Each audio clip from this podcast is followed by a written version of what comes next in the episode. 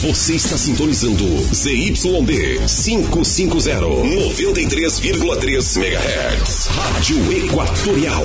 Boa Vista, Roraima, Brasil. 93 FM. A nossa rádio. Nossa cidade, nosso estado, o Brasil e o mundo em destaque. Jornal da 93. Ao vivo e na íntegra.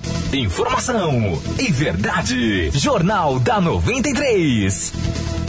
Justiça de Roraima concede prisão domiciliar a ex-presidente da Cooperativa dos Médicos envolvido em desvio de recursos da saúde. Enquanto isso, pacientes e servidores continuam reclamando da falta de atendimentos neurocirúrgicos no Hospital Coronel Mota. Moradores de vários bairros de Boa Vista também continuam reclamando da falta de água. E Roraima se aproxima dos 50 mil casos de coronavírus. Esses e outros destaques você confere agora no Jornal da 93. Para ficar bem informado, Jornal da 93. Jornal da 93. Agora em Boa Vista, meio-dia e 47 minutos. Estamos ao vivo do estúdio da Rádio 93 FM, também pelo Facebook, Rádio 93 FM RR. Eu sou Vanderleia Ferreira, hoje na apresentação do Jornal da 93. Roraima se aproxima dos 50 mil casos de coronavírus. 49.216 mil pessoas já foram infectadas pela doença. Mortes somam 635, outras 32 estão em investigação. Depois de Boa Vista, o segundo município mais infectado é Rorainópolis, que tem registrado aí 1.628 casos. Boa Vista tem 36.534 mil pessoas infectadas.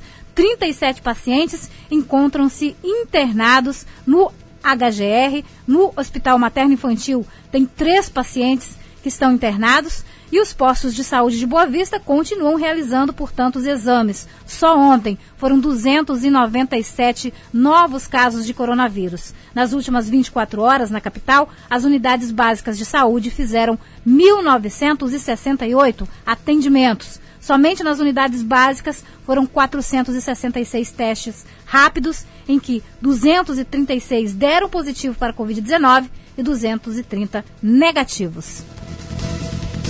Pacientes e servidores continuam reclamando da falta de atendimentos neurocirúrgicos lá no Hospital Coronel Mota. Nós denunciamos aqui no jornalismo da 93 a falta de profissionais, mas até o momento não há respostas da Secretaria é, de é, Saúde. A unidade está sem neurologistas e proctologistas, além disso, os médicos que atendem lá no Coronel Mota e os servidores da unidade estariam com os salários atrasados.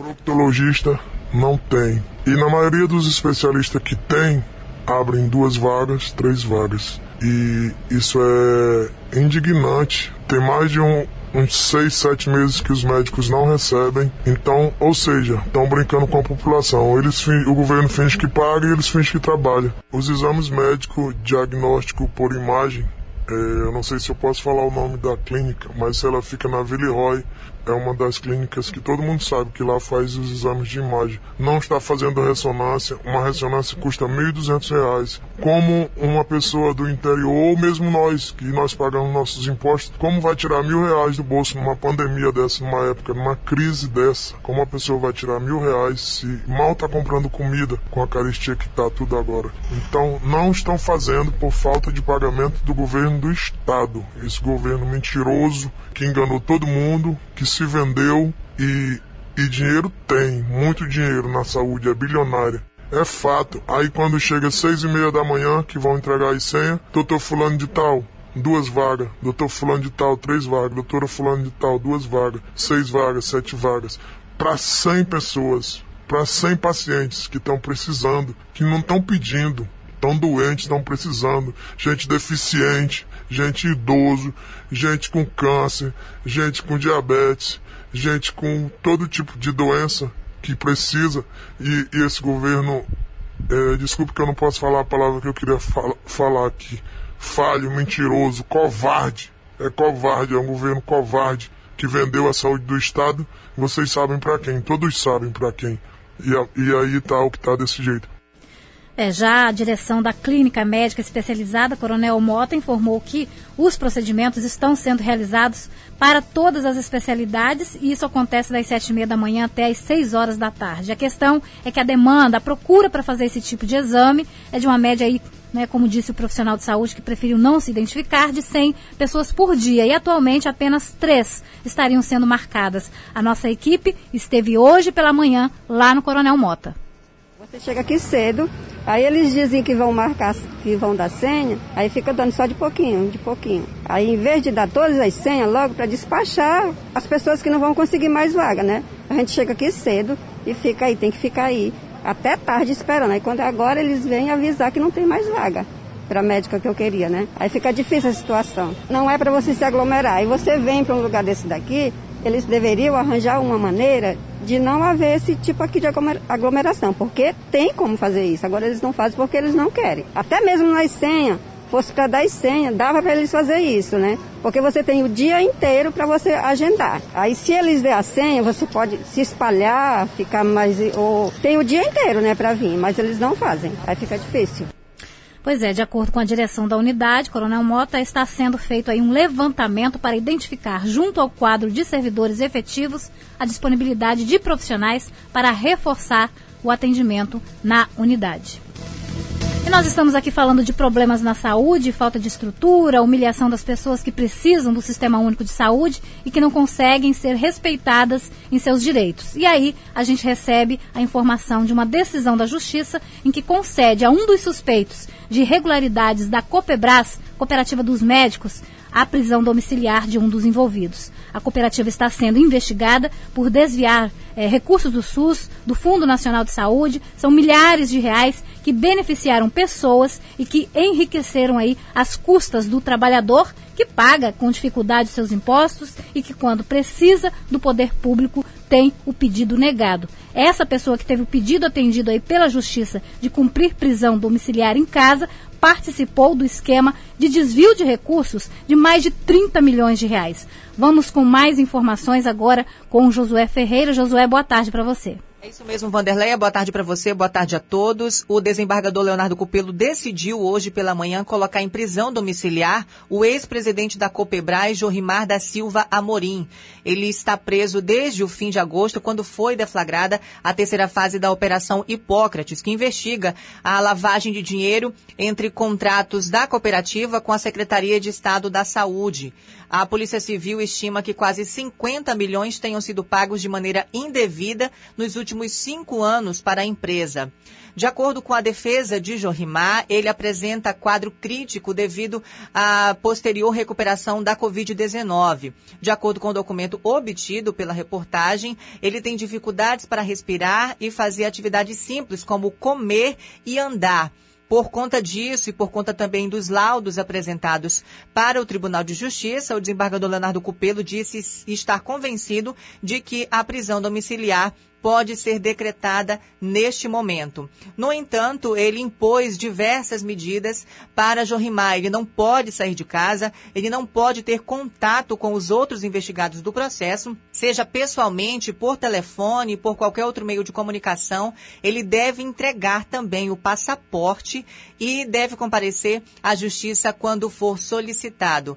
Além disso, é, ele também precisa, a cada 30 dias, passar por uma reavaliação médica para saber se a prisão domiciliar pode ser mantida ou não. É, ele tenta, desde que foi preso, habeas corpus, mas antes de conceder, o desembargador escutou o Ministério Público é, e, e a própria defesa mais uma vez para poder ter a decisão mais embasada. Então agora a gente tem uma decisão de segunda instância, habeas corpus sendo concedido e agora Jorimar vai ser posto em prisão domiciliar.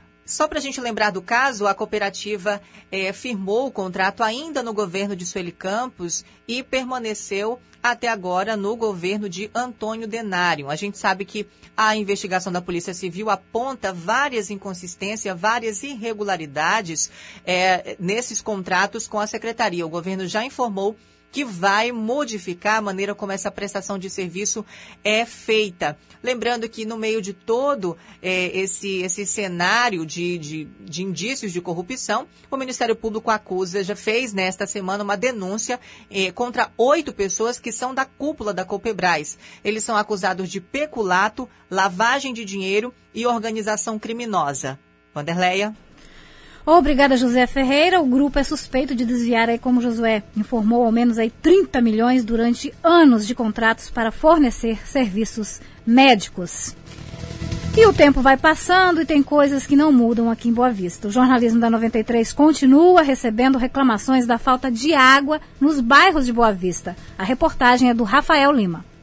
São Bento, Operário, Santa Teresa, Cambará, esses são só alguns dos bairros que sofrem diariamente com a falta de água aqui em Boa Vista. Todos os dias, o jornalismo da 93 recebe mensagens de ouvintes denunciando essa situação. Um exemplo disso é o Sidney Júnior, morador do bairro Cambará. Ele explica que já fez várias reclamações, mas até hoje seu problema não foi resolvido pela CAE. Há uns sete meses, mais ou menos, eu liguei para a CAE para pedir uma fiscalização e tudo. E o atendente, uma das ligações, né, que foram várias, o atendente falou para mim que não tinha nenhuma reclamação de falta de água e tal, mas eles iam mandar verificar, mandar. Passou duas semanas, ninguém da fiscalização foi. Eu liguei novamente para a CAE. Foi quando atendeu uma, uma moça e ela falou que o meu pedido de revisão tinha sido finalizado no mesmo dia, alguns minutos depois, 10 minutos depois. Ou seja, o atendente pegou o atendimento e só finalizou como se estivesse tudo bem. O Sidney explica ainda que a constante falta de água vem acompanhada do aumento no valor da conta. Não tem condições, a gente passa o dia todo sem água. A água que tem aqui é de madrugada. Quem é que vai ficar de madrugada catando água aqui, juntando água para poder utilizar durante o dia? Aí não tem água durante o dia e a conta de água vem esse valor todo? Não tem condições não. A conta de água já estava vindo 135 reais, 100 reais, 80 reais, não tinha condições. Como é que vinha esse valor se não tinha água lá? Vale lembrar que ainda no mês de fevereiro desse ano, a Caera anunciou a perfuração de 50 poços tubulares para melhorar o atendimento à população. Na época, a empresa afirmou que um dos motivos para a constante falta de água era que nos locais mais distantes dos centros de reservação e distribuição, a pressão ofertada não era o suficiente para atender a demanda. Para a execução desses serviços de perfuração, o investimento seria de cerca de 6 milhões de reais. A Janayara Ferreira mora no bairro São Bento.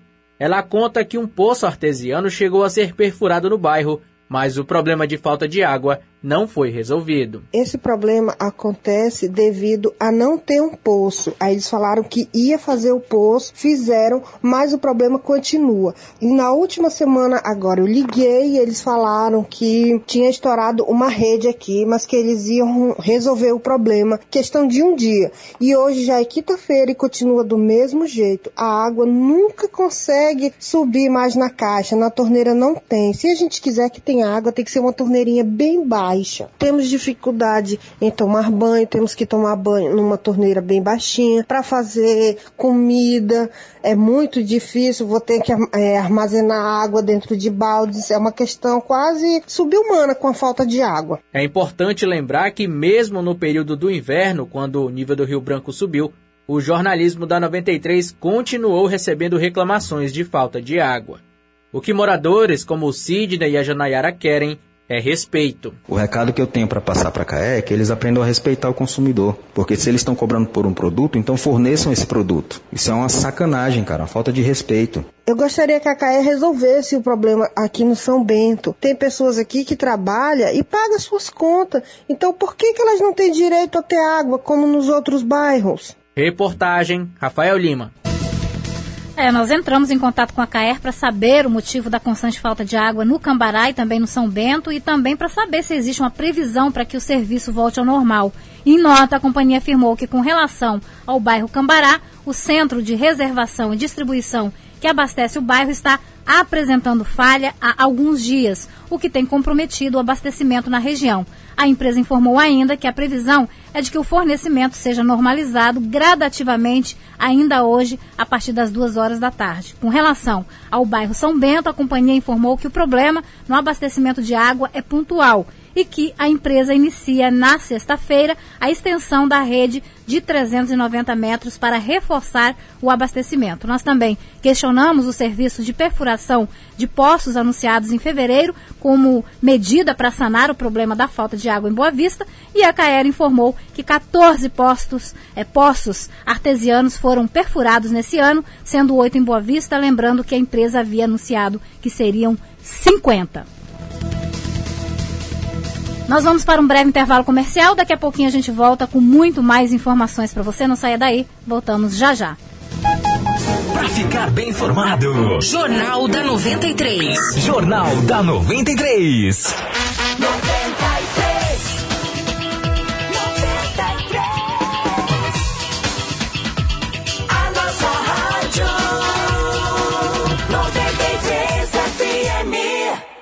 Você, quer qualidade, produtos nacionais e preços baixos para serralheria e construção civil em geral? Venha ao Galpão do Aço. Temos metalons, barras, cantoneiras, chapas, perfil para estrutura metálica e acessórios como fechaduras, puxadores e dobradiças. Nosso atendimento na loja é ultra rápido e você recebe seu produto na hora. Ou se preferir, ligue no Disque Entrega 991650808. Galpão do Aço, na Avenida General Ataíde Teve, 4495. Asa Branca, de frente ao Estádio Ribeirão. Portal Atacarejo inaugurou a sua segunda loja fazendo uma festa de preços baixos pra você. Arroz tropical prato chique 1 kg 3,39. Açúcar cristal União 1 kg 2,49. Cuscuz coringa 1,19. Café puro almofada 250 gramas 3,5. Leite UHT integral Italac 1 litro 3,98. Rolo de alumínio Uida 1,18. Portal Atacarejo na Rua Solon Rodrigues Pessoa 1169 Pintolândia e na Avenida Princesa Isabel 4000 Santa Teresa. O Daniel das Baterias é a sua loja multimarcas mais completa da cidade. Somos assistência técnica autorizada Moura e parcelamos em até seis vezes sem juros. Temos baterias automotivas, baterias para sistema solar, no break, bicicleta e balança elétrica e cabos para chupeta. Fazemos check-up e manutenção do sistema elétrico. O Daniel das Baterias tem o melhor preço da cidade. Visite-nos na Avenida Villeroy, 8101 São Vicente. Disque entrega 99155 1916 e 3623 1137. Oi, aqui é o Rodrigo Faro e esse é o Momento Odonto Company. A Odonto Company quer trazer seu sorriso de volta e por isso criou a maior ação nacional de implantes, com os profissionais especializados e a tecnologia mais avançada para fazer seu implante sob medida. Agende sua avaliação. Fone 99158 3951, Rua Solon Rodrigues Pessoa, 1365, Santa Luzia. Vem pro Odonto Company, sorria que dá. Quero vê-la sorrir, quero vê-la cantar.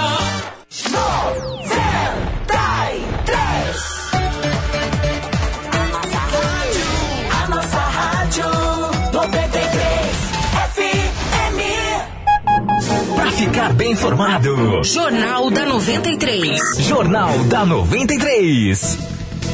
Em Boa Vista, 1 e 3. No próximo sábado, termina o prazo para que candidatos aos cargos de prefeito e vereador registrem as suas candidaturas. Quem traz informações para a gente é a Yara Walker. O prazo para os partidos políticos e coligações apresentarem à Justiça Eleitoral o registro de candidatos às eleições 2020 em Roraima se encerra neste sábado, às 19 horas. Conforme o Tribunal Regional Eleitoral do Estado, também é possível encaminhar o documento via internet até às 8 horas. De acordo com o órgão, até o momento há 47 candidatos que pediram registro à Justiça Eleitoral em Roraima para o cargo de prefeito, 47 para vice-prefeito e 1.183 para o cargo de vereador. Os pedidos de registro devem vir acompanhados do demonstrativo de regularidade dos atos partidários, que é o documento que atesta a realização da convenção partidária e a escolha dos candidatos. Também devem ser apresentados requerimento de registro de candidatura, requerimento de registro de candidatura individual. Esses formulários são gerados pela Justiça Eleitoral e precisam ser assinados pelo respectivo dirigente partidário com jurisdição no município. As eleições municipais deste ano ocorrem nos dias 15 e 29 de novembro, em razão da pandemia provocada pelo novo coronavírus. Yara Walker para o Jornal da 93.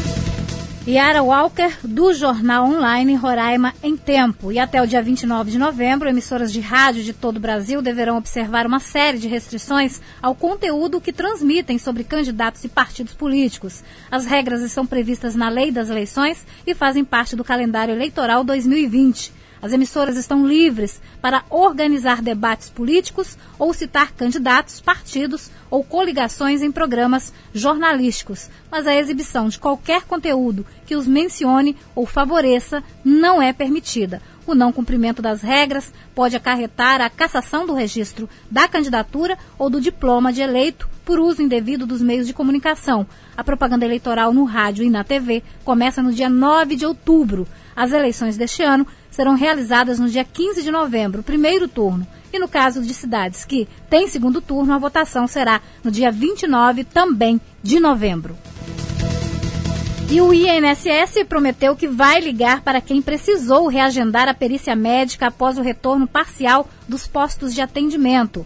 De acordo com a Previdência, as perícias serão reagendadas automaticamente no mesmo horário programado no atendimento anterior. Os segurados serão avisados por meio de ligação. O INSS vai entrar em contato no número disponível no cadastro do aposentado. Serão é, reagendados quem deveria ser atendido após o último dia 14, mas não teve a perícia realizada porque os médicos do INSS se negaram a voltar ao trabalho. De acordo com a Associação Nacional dos Peritos Médicos Federais, as agências ainda não oferecem segurança nem para os profissionais e nem para os segurados quanto ao risco de contaminação pela Covid-19. Caso o aposentado queira reagendar ou tirar alguma dúvida, basta ligar no telefone 135. E a Caixa está pagando hoje a primeira parcela do auxílio emergencial residu é, residual para os beneficiários do Bolsa Família. São quase 10 milhões de pessoas atendidas pelo Bolsa Família no país. O recebimento do auxílio emergencial extensão atende aos mesmos é, critérios e datas do benefício regular, permitido a utilização do cartão no, nos canais de autoatendimento, unidades lotéricas e correspondentes Caixa Aqui ou também por crédito na conta Caixa Fácil. E os produtores e proprietários rurais roraimenses devem ficar atentos, já que o prazo da entrega da declaração do imposto sobre a propriedade é, territorial rural 2020 encerra no próximo dia 30 de setembro. Rafael Lima traz as informações. O imposto territorial rural incide sobre os imóveis localizados fora das áreas urbanas dos municípios. A declaração deve ser realizada anualmente por toda pessoa física ou jurídica que seja proprietária titular do domínio útil ou possuidora a qualquer título de imóvel rural. Até o momento, a Federação da Agricultura e Pecuária do Estado de Roraima, FAER, já realizou mais de 2.500 atendimentos. Para fazer a declaração, os produtores rurais devem ter em mãos a declaração do último ITR e documentos pessoais, como explica o técnico da FAER, Clayton Ivan. O produtor rural para ele declarar o ITR, ele precisa trazer o último ITR declarado dele e os documentos pessoais.